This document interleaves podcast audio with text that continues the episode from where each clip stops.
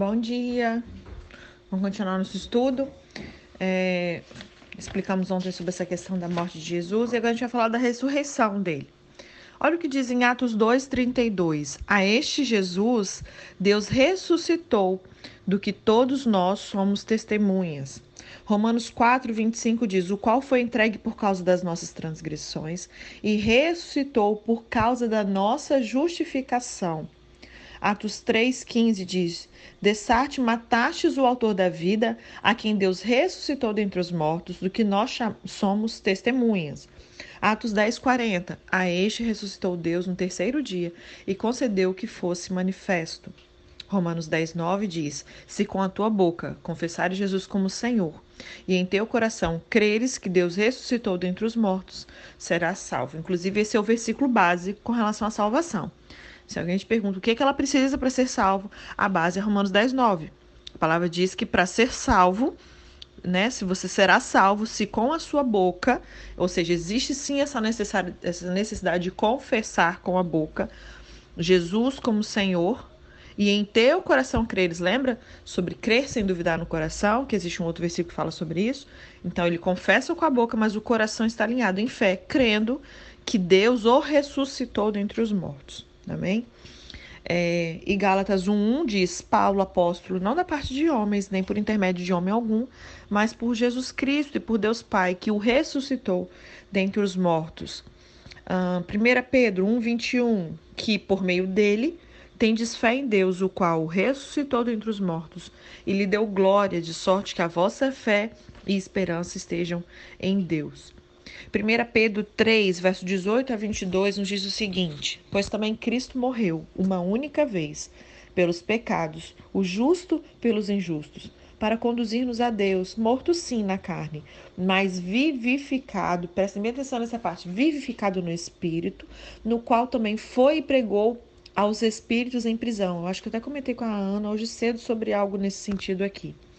Então ele está falando o quê? Que Jesus ele estava morto sim na carne, mas vivificado no espírito, no qual também foi e pregou aos espíritos em prisão. Aonde ele está falando isso aqui? Lá no Hades, né? No inferno, que é o Hades, que é onde estão os mortos. Amém? Os espíritos, né? Os quais, no outro tempo, foram desobedientes quanto à longanimidade de Deus, aguardava nos dias de Noé, enquanto se preparava a arca, ao qual poucos, a saber, oito pessoas foram salvas através da água, a qual, figurando o batismo, agora também nos salva, não sendo a remoção da imundícia da carne, mas a indagação de uma boa consciência para com Deus, por meio da ressurreição de Jesus Cristo, o qual, depois de ir para o céu, está à destra de Deus, ficando-lhe subordinados anjos e potestades e poderes. Então a gente viu que Jesus primeiro ele morreu espiritualmente, lembra? E depois fisicamente, né? Então, é, para você morrer na carne, você tem que estar morto no espírito, separado de Deus, é em pecado, né? É, que esse era o salário do pecado, é a morte. Ele precisava dessa, dessa lógica para que Jesus pudesse morrer. E aí Jesus, ele primeiro ressuscitou espiritualmente e depois fisicamente né? Então aqui a gente vai ver a base legal para. É, como assim base legal? Pensa em a parte jurídica, legislação, como é que um juiz, como é que se aceita as coisas, como é que as leis funcionam. Então, base legal nesse sentido, tá? Para que, né, para a justiça. Como é que Satanás iria aceitar? Tipo assim, tá. Aí vem um cara, ele não peca, não erra, ele morre e ele, como assim? Como que isso funciona? Como que isso tem validade? Tipo isso, tá bom? Primeiro ponto é a identificação dupla. Identificar-se é tomar o caráter de, é considerar como tal, é tratar com igualdade, pensar, agir, falar, sentir como aquele com quem se identifica. Então Jesus ele se identificou com essa condição humana. Olha o que Marcos 1,4 diz: Apareceu João Batista no deserto, pregando batismo de arrependimento para remissão de pecados. O exato momento da identificação inicial de Jesus é, com os homens foi no batismo de arrependimento que foi pregado por João Batista. né? Ele não poderia ter sido em seu nascimento, pois né, algum homem jamais nasceu como ele. O batismo de João era o que a palavra diz em Marcos 1,4, que a gente acabou de ler, o batismo de arrependimento para remissão de pecados. No entanto, mesmo sem Jesus ter cometido qualquer pecado, ele passou por esse batismo identificando-se conosco em nossa situação. Amém? Olha o que diz Mateus 3, do verso 13 e 17. Por esse tempo dirigiu-se Jesus para da Galileia, para o Jordão, a fim de que João o batizasse. Ele, porém, dissuadia, dizendo: Eu é que preciso ser batizado por ti. E tu vens a mim? Mas Jesus lhe respondeu: Deixa por enquanto, porque assim nos convém cumprir toda a justiça. Então ele o admitiu. É, batizado, Jesus saiu logo da água, e eis que se abriram os céus, e viu o Espírito de Deus descendo como pomba, vindo sobre ele. E eis uma voz dos céus que dizia: Este é o meu filho amado, em quem me comprazo. Antes da gente continuar, eu lembro que nós tivemos aquela revelação de quando Jesus fala Deus meu, Deus meu, né? E não porque ele não tinha usado a expressão Pai. Uma outra coisa que talvez você já tenha até ouvido, mas eu acho legal a gente frisar, é que é, quando assim que ele sobe, que ele desce as águas, qual a primeira coisa que Jesus ouve de Deus? Este é o meu filho amado. A identidade dele como filho, a paternidade de Deus sobre a vida dele né? E aí, quando a gente continua lendo esse texto, logo em seguida a palavra diz que o Espírito o levou para o deserto, para ele ser tentado. E a primeira fala de Satanás com Jesus foi o quê? Indagar exatamente a palavra que saiu da boca de Deus para ele. Ele fala: se tu, uma dúvida, se tu és mesmo o filho de Deus. Olha como Satanás faz. É assim que ele fez com Jesus, ele faz conosco. Ele sempre vai trazer uma dúvida na nossa mente botando em xeque aquilo que o próprio Deus disse. Né? Como ele fez com Eva também, que, afirmando ali que nada, vai morrer não. Deus falou isso, mas não é isso não. Né? Então a gente vê aqui que Jesus tinha acabado de ouvir, recebendo a nova identidade dele em Deus. Você é meu filho amado. E Satanás diz: ah, se tu é filho de Deus mesmo. Então, assim, não existe coincidência. Tá tudo bem explicadinho ali na palavra, né? Continuando, o servo do Senhor seria contado com os transgressores, segundo Isaías 53, 12. No momento do batismo, Jesus se identifica com o pecador que precisa da remissão de pecados e poucos dias após ele ter passado pelo batismo, inicia a sua mensagem de redenção. Vou ler três textos aqui para vocês. Olha o que diz Atos 10, 36 e 37. Esta é a palavra que Deus enviou aos filhos de Israel, anunciando-lhes o evangelho da paz por meio de Jesus Cristo. Este é o Senhor de todos.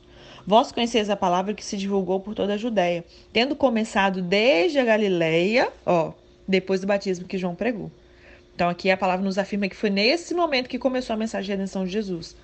Atos 1, verso 21 e 22 diz o seguinte: é necessário, pois, que dos homens que conviveram conosco todo o tempo em que o Senhor entrou e saiu dentre nós, começando desde o batismo de João até o dia em que de entre nós foi recebido em cima, um destes se torne testemunho conosco da sua ressurreição. Então, mais um texto que mostra que começou lá no batismo de João.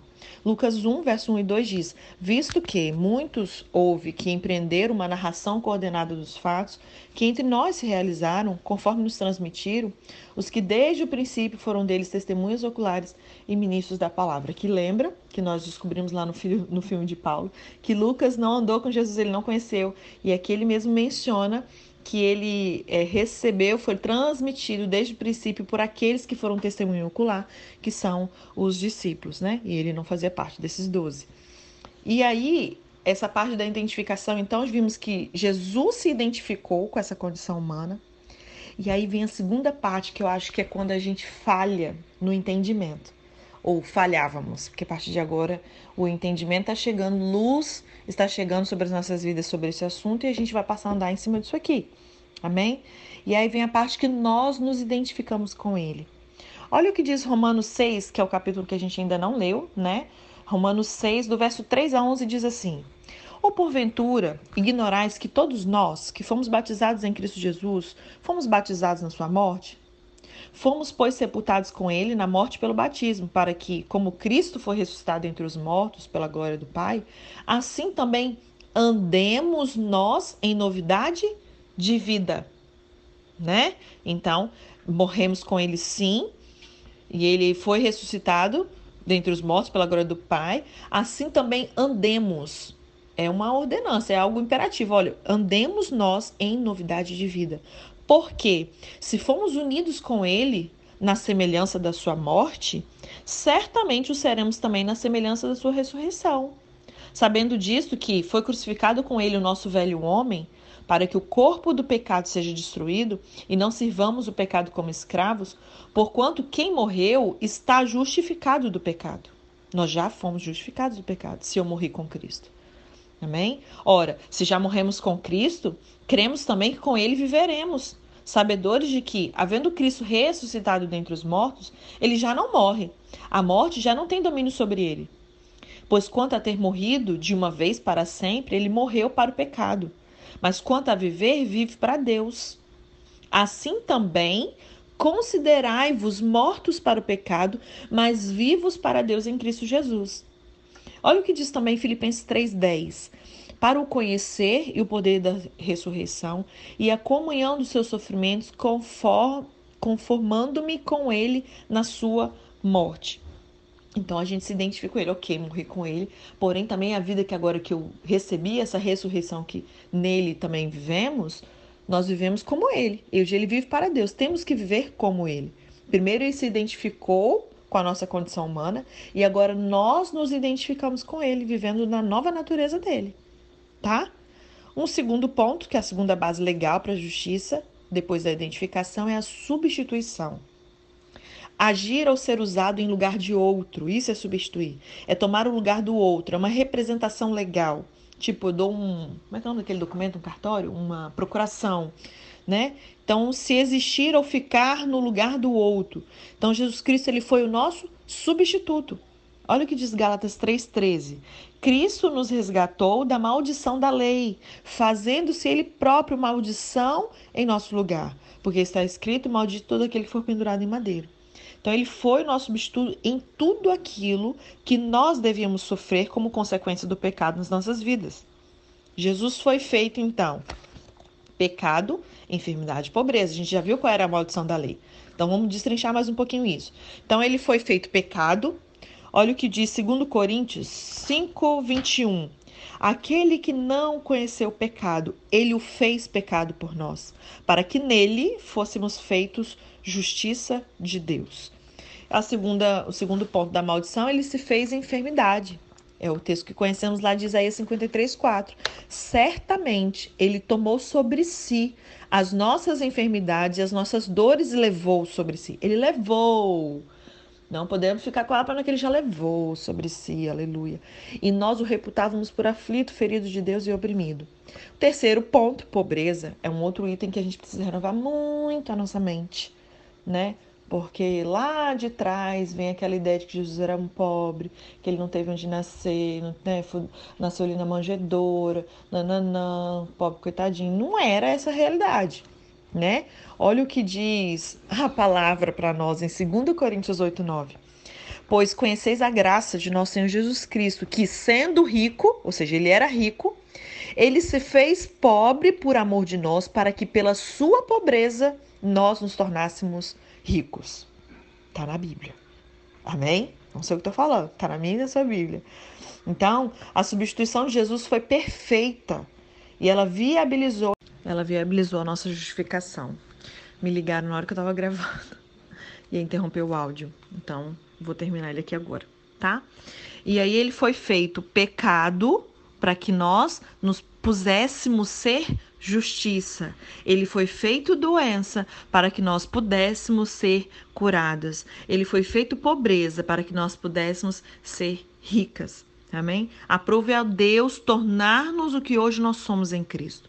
Portanto, não podemos desprezar algo conquistado por tão alto preço, negando aquilo que foi feito por nós. A gente deve aceitar e viver como justiça de Deus. Então, quando eu negligencio uma das três, três áreas, eu, é como se eu estivesse desprezando isso que custou um, alto tão, um preço tão alto para Jesus ir à cruz. Ele não fez nada pela metade. Foi por completo. A maldição dali contemplava essas três coisas: o pecado, a enfermidade e a miséria. O pecado, a doença e a pobreza. Então, a gente precisa andar em cima dessa verdade, desfrutar disso que ele conquistou na cruz. Né? Deus tem cura para gente? Tem. Mas mais do que isso, ele tem saúde. Melhor do que eu ser curada é eu não precisar ficar doente. Não é verdade? Então a gente precisa estudar mais sobre esse assunto, que é um assunto que é pouco entendido no meio cristão, na grande maioria, né? Se vocês tiverem alguma dúvida, depois vocês mandem, tá? É, então, justiça é um dom de Deus. Olha o que Romanos 5,17 diz.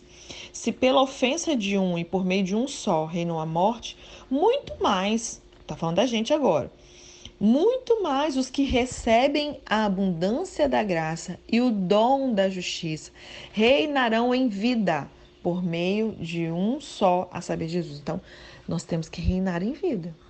Vamos avaliar, será que nossa vida tem parecido uma vida que estamos reinando? Né? É, dom, a gente vê aqui que ele fala que justiça é um dom de Deus. Dom é o mesmo que dádiva, é um presente né? E não é necessário que se faça alguma coisa para receber um presente.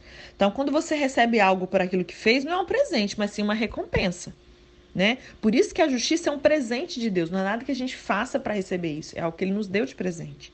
Nada que fizermos ou deixarmos de fazer fará de nós mais ou menos justos, porque é aquilo que Jesus fez por nós que nos faz justos. Entende? E essa justiça é pela fé, Visto que a lei não pode justificar o homem, a sua alternativa é receber justiça sem lei. Né? Esta é a justiça concedida por Deus, que é pela graça, que, como a gente já disse, é um dom, um presente. E um presente deve ser recebido. Né? E o meio pelo qual a gente recebe é pela fé. Olha o que diz Romanos 3, 22. Justiça de Deus mediante a fé em Jesus Cristo, para todos e sobre todos os que creem. Filipenses 3:9 diz: "E ser achado nele, e não tendo justiça própria que procede da lei, senão a que é mediante a fé em Cristo Jesus, a justiça que procede de Deus, baseada na fé." Romanos 10, 10 diz: Porque com o coração se crê para a justiça, e com a boca se confessa a respeito da salvação. Próximo, Romanos 3,26. Tendo em vista a manifestação da justiça no tempo presente, para ele mesmo ser justo e justificador daquele que tem fé em Jesus. É, um outro texto, Romanos 5,1. Justificados, pois, mediante a fé, temos paz com Deus por meio do nosso Senhor Jesus Cristo. Uh, Romanos 9,30. Que diremos, pois? Que os gentios que não buscavam justificação vieram alcançá-la, todavia, a que decorre da fé. Romanos 4,11 diz: E recebeu o sinal da circuncisão, como selo da justiça da fé, que teve quando, ainda incircunciso, para vir a ser o pai de todos os que creem, embora não circuncidados, a fim de que lhe fosse imputada a justiça. Hebreus 11:7 nos diz: Pela fé, Noé, divinamente instruído acerca dos acontecimentos que ainda não se viam, e sendo temente a Deus, aparelhou uma arca para a salvação de sua casa, para a qual condenou o mundo e se tornou herdeiro da justiça que vem da fé. Então a fé é a mão que recebe aquilo que Deus oferece. Né? A mudança na nossa posição que temos diante de Deus, ela é efetuada e, e a chamamos de justificação. Quando cremos com o coração na obra redentora de Jesus, nós somos justificados pela fé nele. E há uma mudança no nosso espírito que ele é recriado por Deus. Nós nascemos de novo espiritualmente e passamos a ser novas criaturas. Isso é chamado de novo nascimento ou regeneração. Olha o que diz 2 Coríntios 5,17. E assim, se alguém está em Cristo, é nova criatura. As coisas antigas já passaram e eis que se fizeram novas. 2 Pedro 1,4 nos diz: pelas quais nos têm sido doadas as suas preciosas e muito grandes promessas, para que por elas vos torneis coparticipantes da natureza divina, livrando-vos da corrupção das paixões que há no mundo.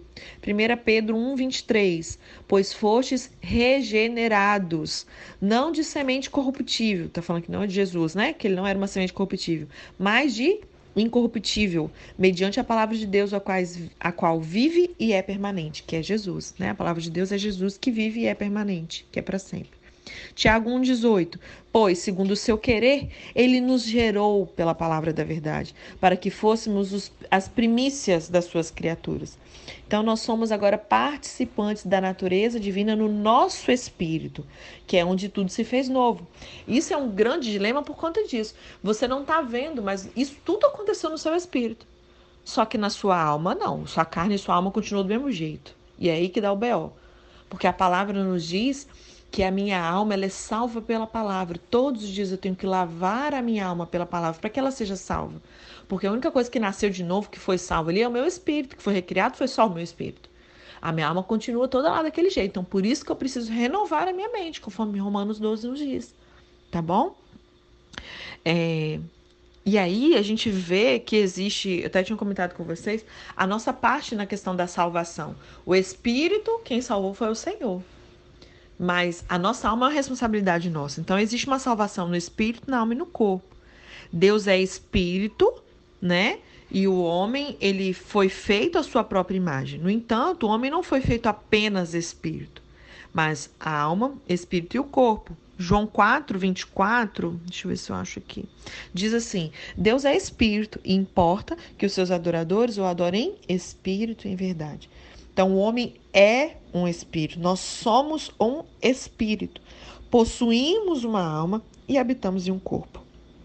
1 Tessalonicenses 5,23 fala que o, meu, o mesmo Deus da paz vos santifique em tudo, e o vosso espírito, alma e corpo sejam conservados íntegros e irrepreensíveis na vinda do nosso Senhor Jesus Cristo.